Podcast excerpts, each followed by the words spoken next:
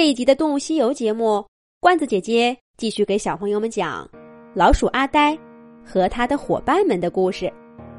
我们四只小小的老鼠飞奔在午夜的街道上，街灯把我们的影子拖得长长的，又缩短到几乎看不到。我冷不丁跟小野说：“比赛谁跑得快啊？”可我再怎么拼命往前冲。还是跑不过他。最后，我们俩一起趴在下水道的井盖上，大口大口喘气。米粒和大胖扭打着向我们追来。你说刚刚的危险，我只记得现在的快乐。难道你小时候不是这样吗？我们把一盏盏街灯甩在身后。当走进一条幽深的胡同时，所有的灯光都不见了，只有半空中淡淡的云托起一轮圆月，指引着我们前行的路。城市的夜晚，月光总是被灯光遮住了，但无论多亮的灯，总会离你远去。只有月亮，永远照着夜行者的路。我想起远古时代，祖先们就是靠着这点微光，在黑夜里穿行在茂密的丛林中，年复一年，日复一日的生活。月亮上仿佛有许多双眼睛看着我，那是来自祖先的注视，伴我走完这段夜路。我似乎一下子明白了妈妈那句话。每一只老鼠都会死去，而老鼠家族世代永存。现在，月光又像那只我们固执要寻找的小猫，看上去很近，轻轻一伸手就能摘下来，可它实际上又离得远远的，怎么都够不到。快来！马上就走出这个胡同了。大胖不知怎的，竟然大胆起来，跑在最前面冲我们招手。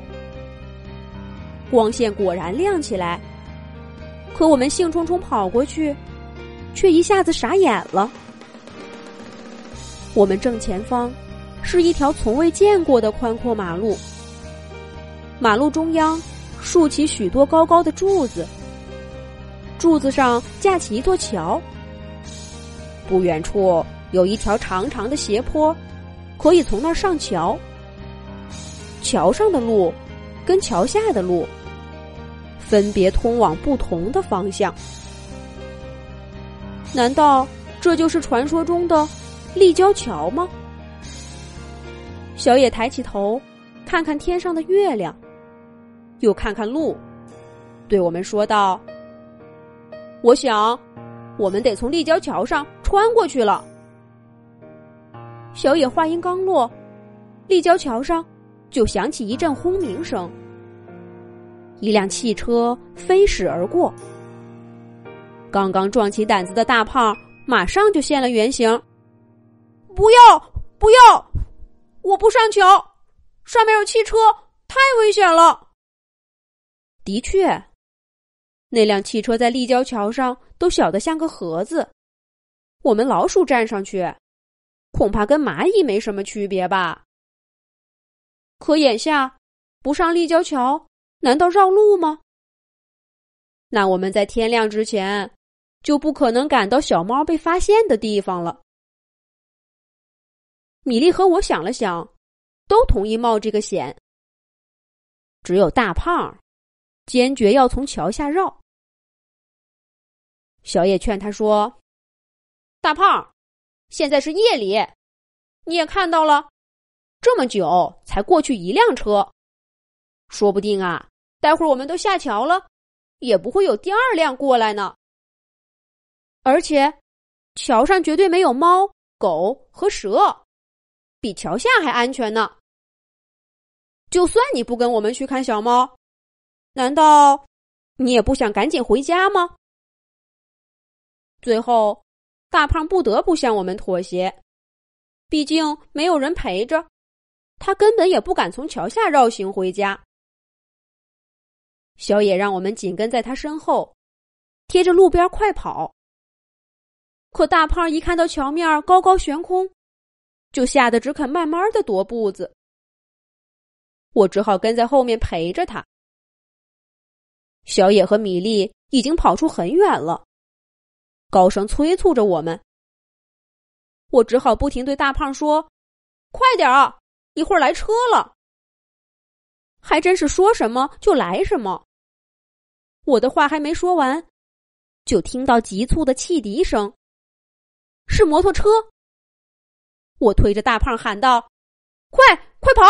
不，快闪！”